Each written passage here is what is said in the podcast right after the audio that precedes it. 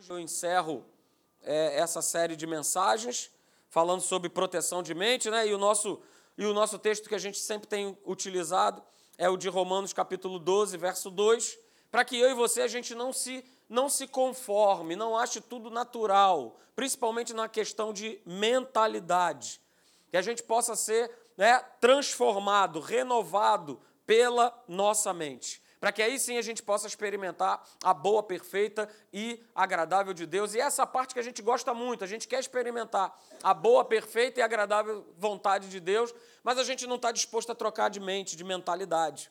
E aí eu tenho falado né, que ninguém vai seguir a Deus sem antes mudar a sua mentalidade.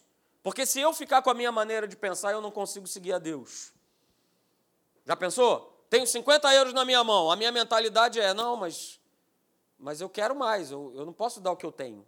Isso é a mentalidade carnal, essa é a mentalidade humana. Mas a mentalidade de Deus é: olha, dá. É? Dá, olha só, como é que é? Cinco pães e dois peixinhos? Dá. Mas, Senhor, mas eu vou perder meu lanchinho. Né? O garoto poderia ter falado isso: Senhor, eu vou perder meu lanchinho. Não, não, olha só, dá.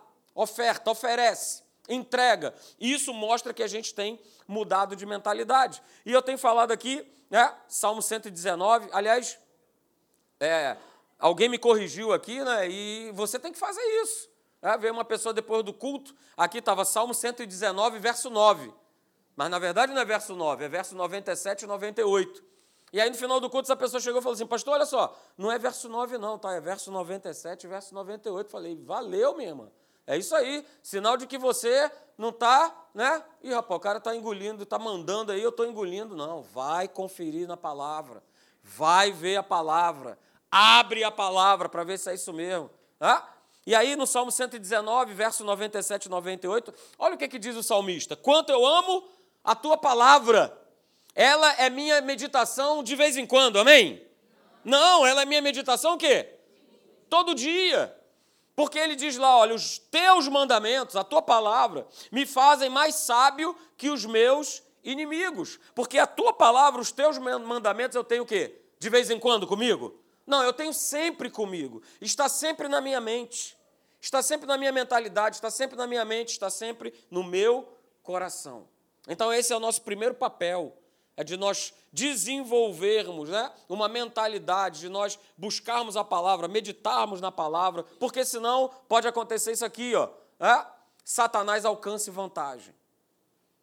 E nós é que damos essa vantagem para ele alcançar. Ele simplesmente não vai, vai e entra, e não, não é assim não.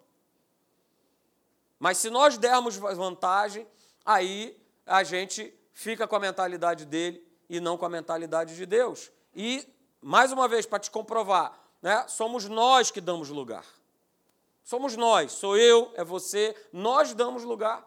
E a palavra é muito clara para dizer assim: olha só, gente, alô, Academia da Fé da Gavião Peixoto, não deis lugar ao diabo. Não dê lugar a ele. Não dê lugar a ele. E aí, no, no domingo passado, né, nós vimos o texto lá, em 1 Coríntios, capítulo 2, verso 16, a gente começou a falar sobre a mente de Cristo, e está escrito lá: pois, pois quem conheceu a mente do Senhor que o possa instruir? E aí o verso termina assim: Nós, porém, temos a mente de Cristo. É uma declaração. Você pode repetir comigo? Nós, porém, temos a mente de Cristo. E olha o que, é que diz esse texto na, na Bíblia Viva. Nós, cristãos, possuímos efetivamente dentro de nós uma parcela dos próprios pensamentos de Cristo. Nós temos. Somos filhos de Deus. Você é filho de Deus? Amém? Você possui. Mas você precisa guardar, né? Nós falamos semana passada. Ter a mente de Cristo é ter uma mente voltada para vencer todos os, todos os 50 euros da tua vida. Aleluia. Hã? Ter a mente de Cristo vai fazer com que você vença todos os obstáculos da tua vida. Porque, querido, se nós não tivermos a mentalidade de Cristo, uma outra mentalidade vai ganhar espaço. Não tem esse negócio, né? É, é um ditado que eu tenho visto que é errado. É que a mente vazia. Não, a mente nunca fica vazia. Ou ela vai estar com a mentalidade de Cristo, ou ela vai estar com a mentalidade do inferno. Não tem meio termo, né? não tem como na época do Júlio. Deus zebra. Não, não tem Deus zebra. Não tem zebrinha. Né? Não tem zebrinha. É isso? Não tem. Ou é mentalidade de Cristo ou é mentalidade do inferno. Mentalidade carnal, mentalidade desse mundo, mentalidade de fracasso, mentalidade de miséria, mentalidade de impossibilidade, mentalidade de doença. Você deve conhecer gente assim. Se você para para conversar, você vai ver, né? É só você espremer um pouquinho, espreme um pouquinho. E aí você vai ouvir o que ela carrega na sua mentalidade. Uma mentalidade de doença, de fracasso, é nada dá certo, é isso mesmo, é desse jeito, né? eu vou viver eternamente doente, porque o meu tatara, tatara, tatara, tatara, tatara, então agora eu também vou ser tatara, tatara, tatara doente. Tatara, tatara cardíaco, tatara, tatara hipertenso. Porque eles eram, eu também tenho que ser. Mas quem disse isso para você? Se a gente não renovar, queridos, a nossa mentalidade, ela vai nos escravizar, ela vai nos aprisionar, ela não vai trazer paz no nosso interior. E, consequentemente, uma mentalidade desse jeito, é, escravizadora, aprisionada, sem liberdade, não é uma mentalidade de Deus. E nós vimos domingo passado que Jesus ele foi esse derrubador, aleluia, de mentalidades erradas, de mentalidades que prendiam, de mentalidades que escravizavam. Todo momento ele estava, ele estava dando né, uma pancadinha nos fariseus, porque a mentalidade deles era uma mentalidade religiosa. Era uma mentalidade que, ao invés de trazer liberdade para o povo, trazia opressão. E Jesus fala: é, vocês mesmos não podem carregar né, o que vocês ficam aí jogando em cima do povo. Vocês não querem carregar, mas eles têm que carregar. Não, não, mentalidade errada. E aí nós falamos também, né? É o teu caso, é o meu caso. Quem tem um novo coração, você é nova criatura? É, quem é nova criatura precisa, deve viver com a mentalidade de Cristo, queridos.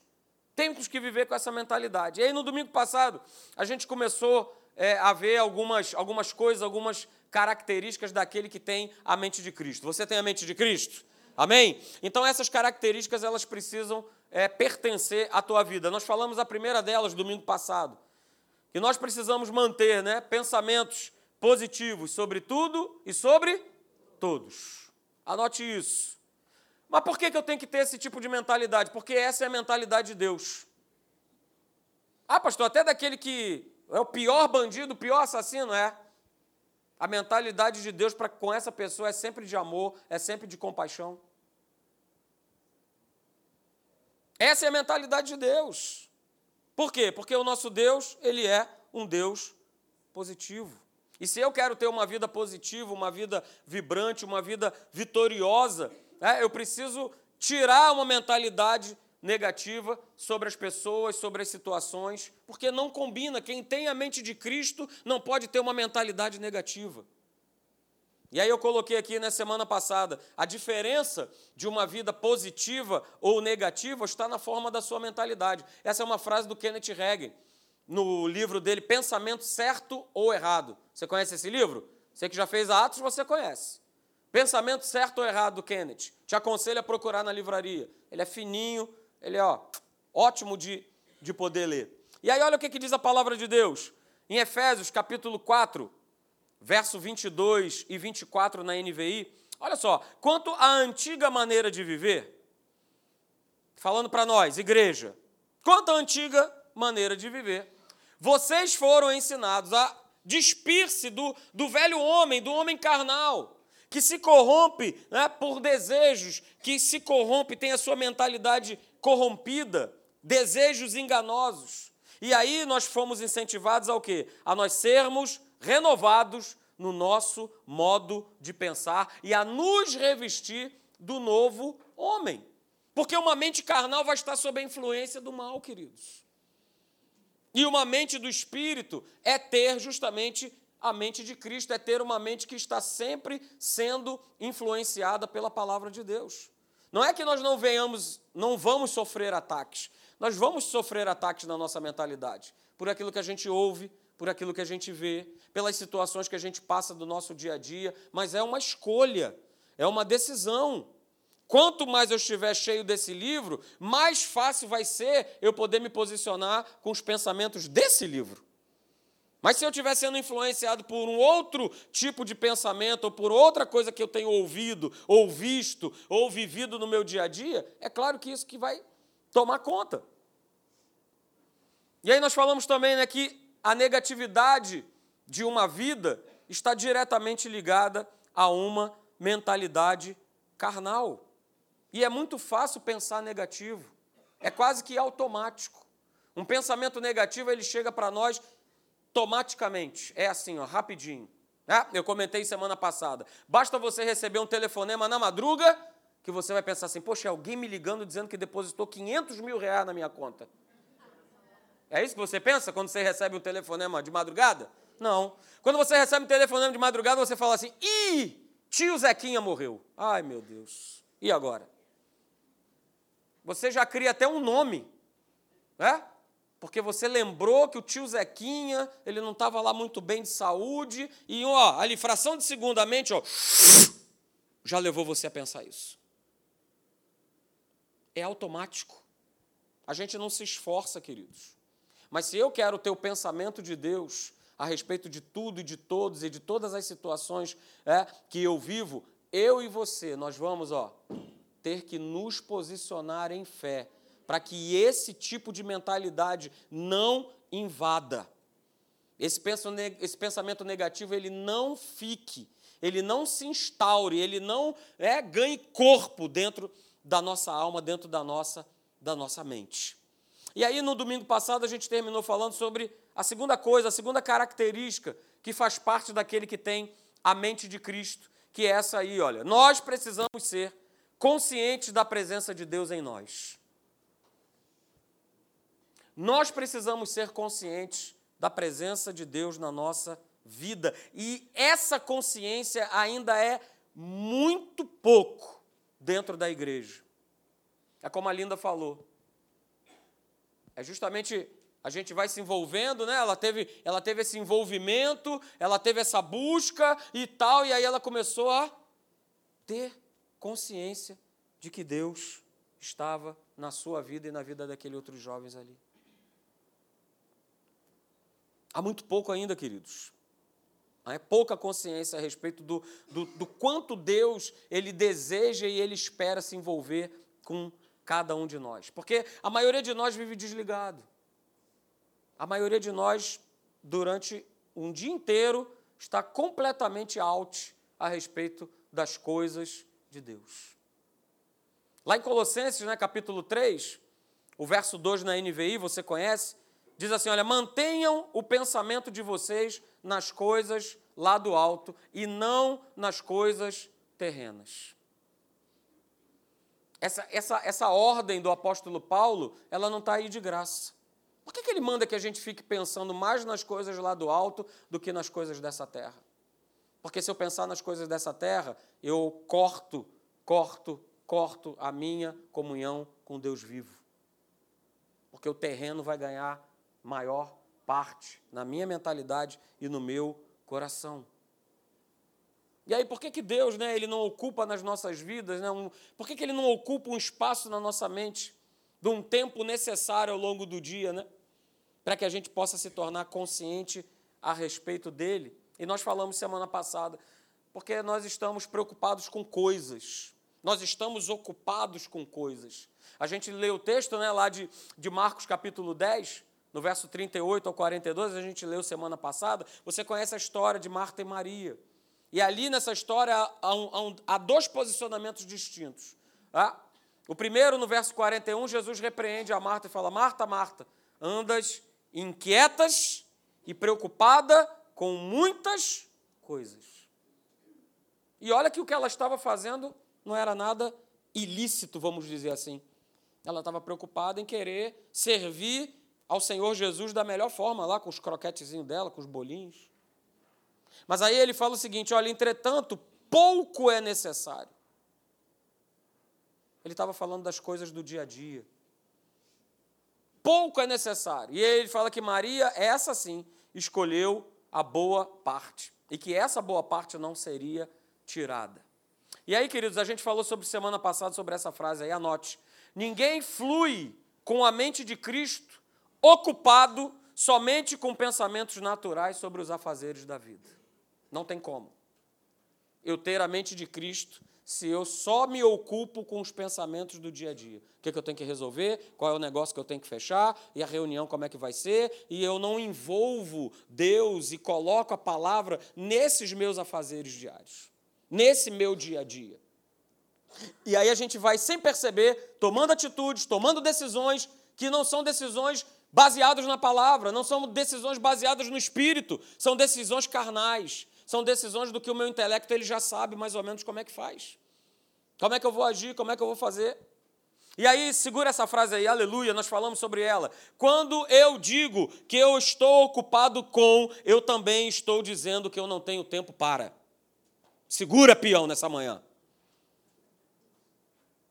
Quando eu digo que estou ocupado com, eu também estou dizendo que eu não tenho tempo para a palavra, para Deus, para a igreja, para os desafios, porque eu estou ocupado com.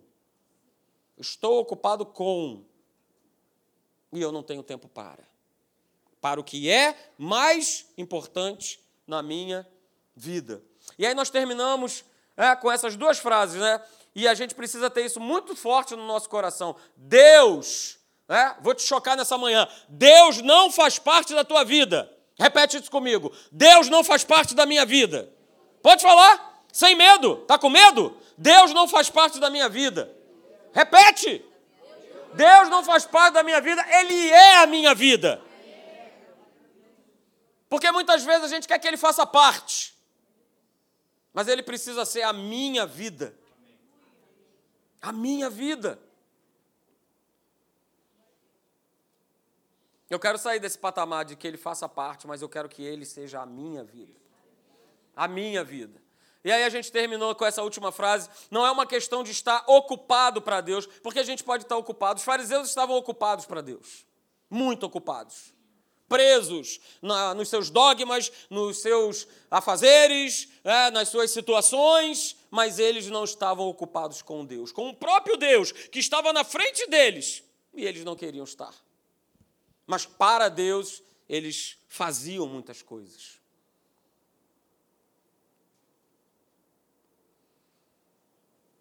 E hoje, queridos, a gente vai encerrar esse segundo ponto, vai entrar no terceiro e aí a gente fecha. Tá? A gente vai lá em Marcos capítulo 12, verso 30.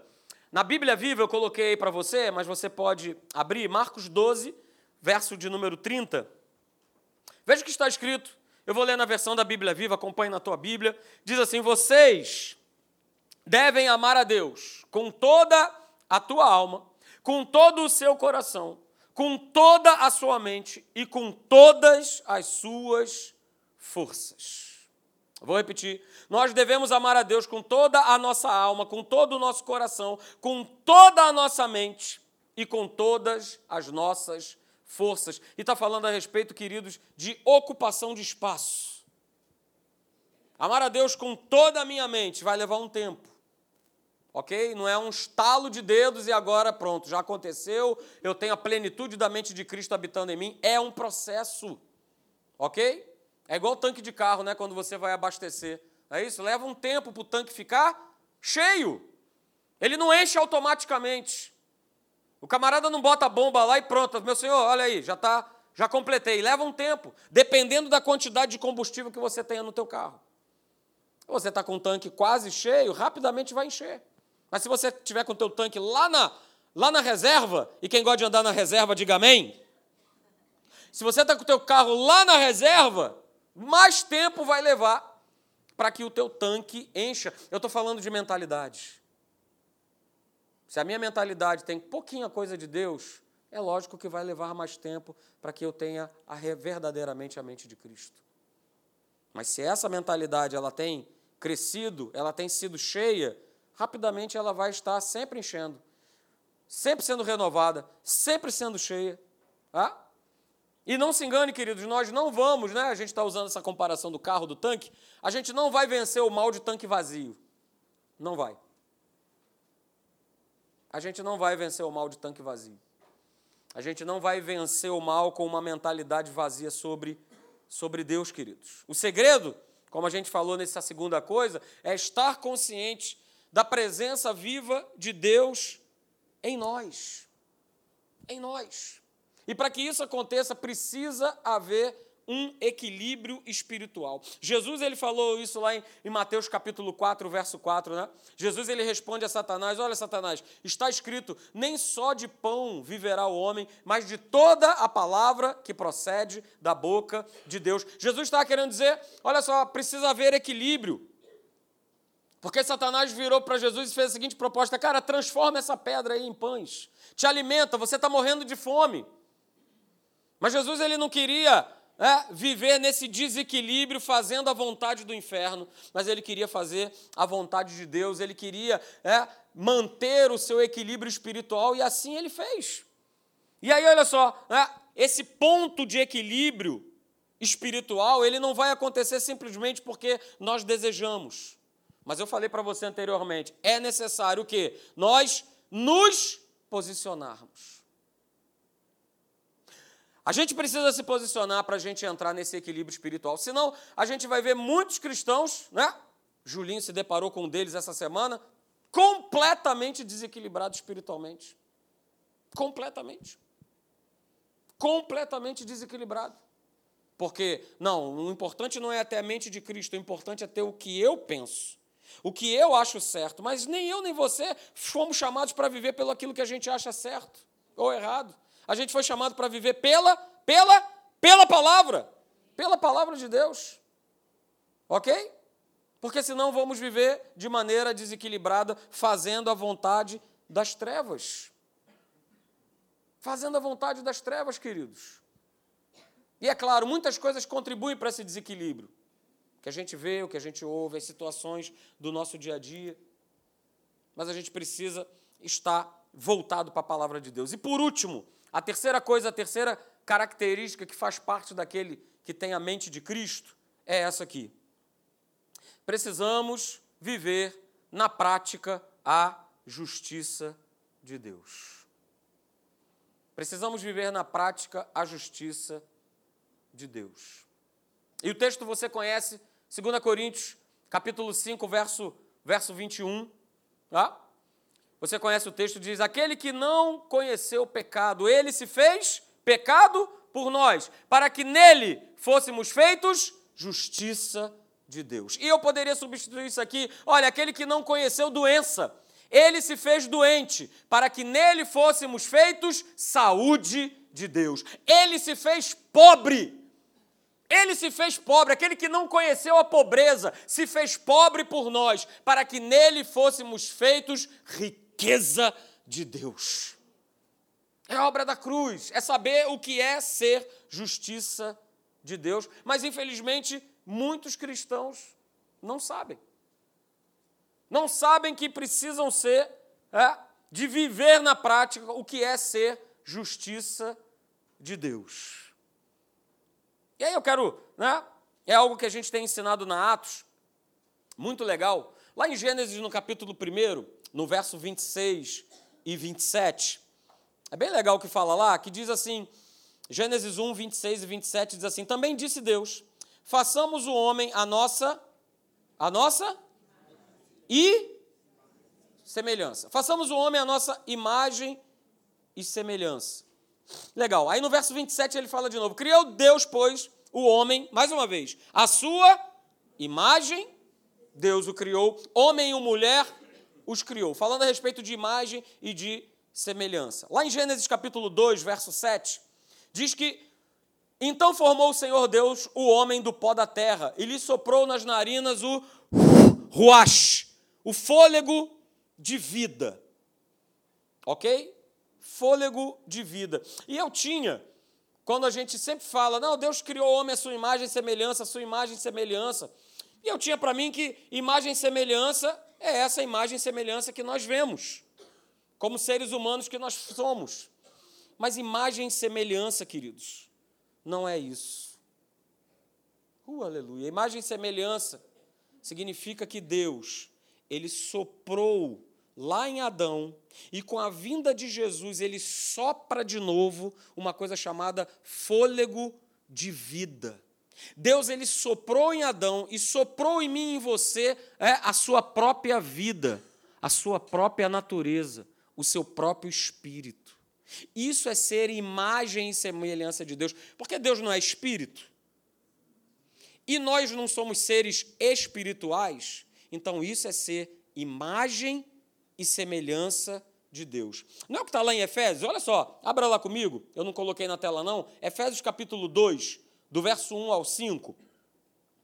Olha o que, é que o apóstolo Paulo ele fala a respeito dessa vida, dessa imagem, dessa semelhança. Diz lá no verso 1 de Efésios 2 o seguinte: Ele vos deu vida. E vida aí no grego é zoe. É a mesma palavra que lá no hebraico a gente tem como ruach. Ruach e zoe são a mesma coisa. É o mesmo sopro, é o mesmo fôlego de vida. Ele nos deu vida estando nós mortos nos nossos delitos e pecados, nos quais nós andamos outrora, segundo o curso desse mundo, segundo o príncipe da potestade do ar do espírito, que agora atua nos filhos da desobediência, entre os quais também todos nós andamos outrora, segundo as inclinações da nossa carne, fazendo a vontade da carne e dos pensamentos. E éramos, por natureza, filhos da ira, como também os demais. Mas Deus, sendo rico em misericórdia, por causa do grande amor com que nos amou, e estando nós mortos, mortos nos nossos delitos, nos deu, olha, novamente, nos deu vida, nos deu ruache, nos deu zoe, juntamente com quem? Com Cristo, porque ele resgata essa antiga condição que foi perdida por Adão. Deus soprou em Adão o fôlego da vida, o seu próprio espírito, a sua própria natureza. E quando o homem desobedece, essa natureza, essa vida, esse próprio espírito de Deus, ele vai embora, ele sai. Mas Jesus, através da sua obra redentora na cruz, ele mais uma vez, ele ó, ele sopra em nós a vida de Deus. A vida de Deus. Quando a gente está falando de sermos a imagem e semelhança de Deus, está falando o seguinte: eu e você agora, nós temos a vida de Deus, o Espírito de Deus e o próprio caráter do nosso Deus habitando em nós. E Jesus, ele era a perfeita representação desse caráter.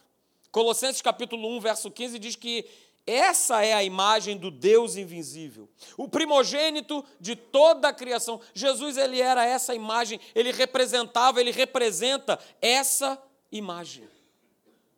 Mas afinal de contas, né, para nós terminarmos, agora vamos terminar. O que é ser a justiça de Deus?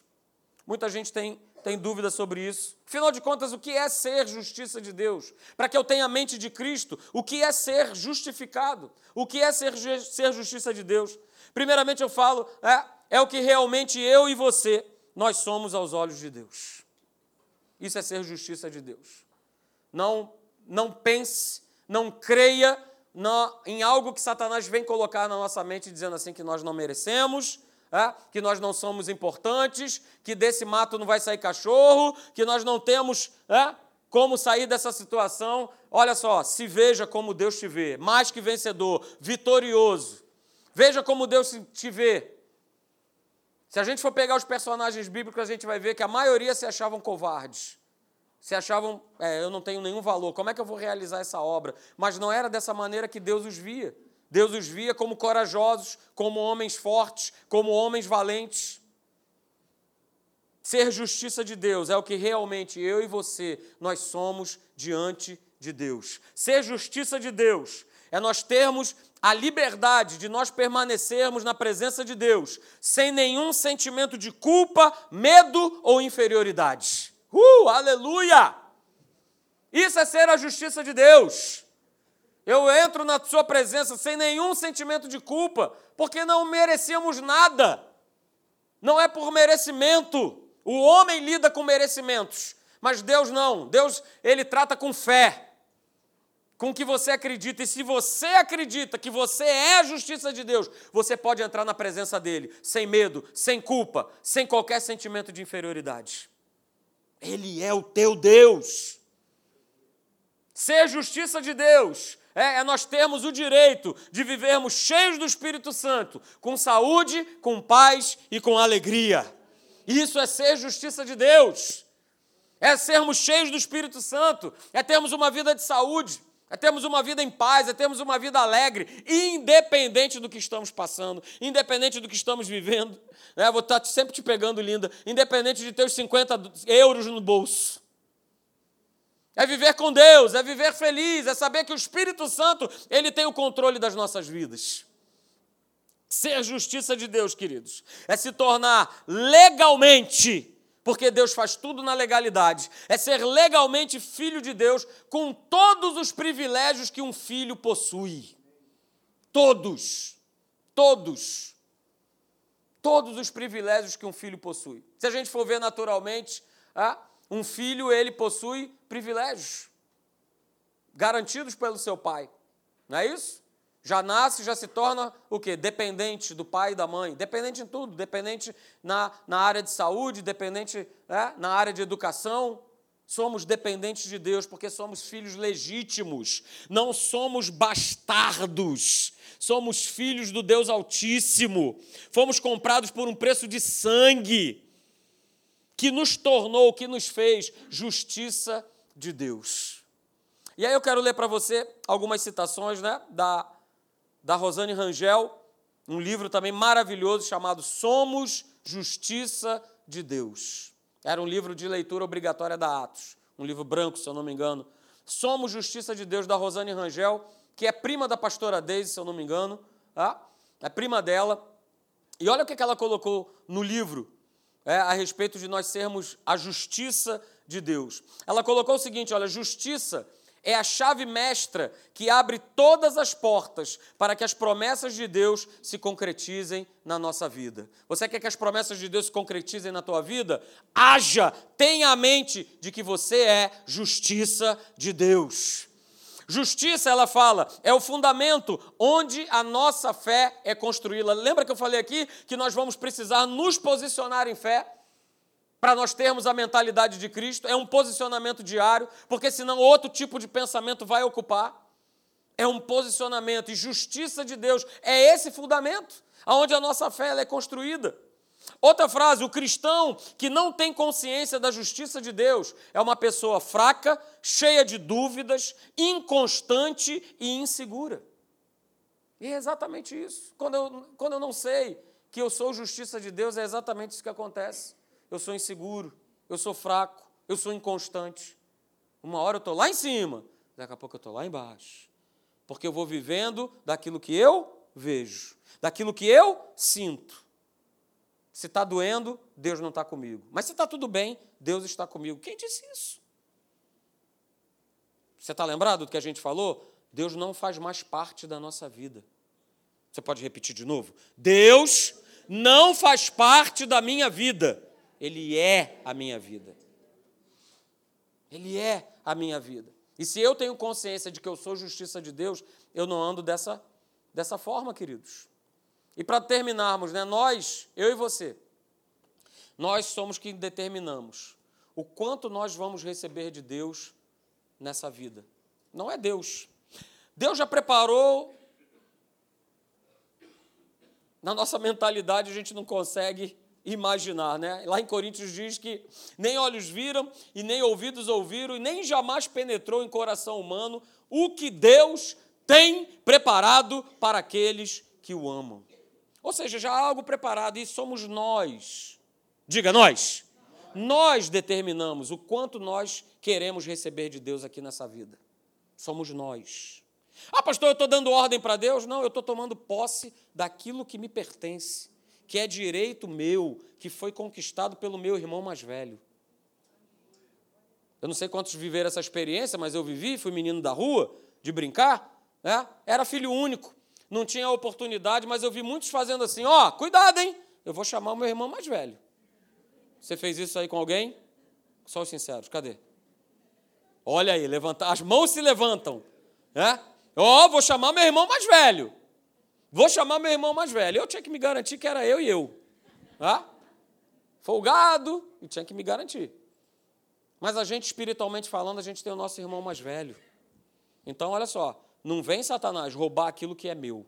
Aquilo que é meu, eu quero receber aqui nessa vida. E eu decido, nessa manhã, receber tudo aquilo que Deus prometeu na Sua palavra para mim. Você pode repetir isso? Eu decido receber nessa manhã tudo aquilo que Deus prometeu na Sua palavra. Amém, queridos? Vamos ficar de pé.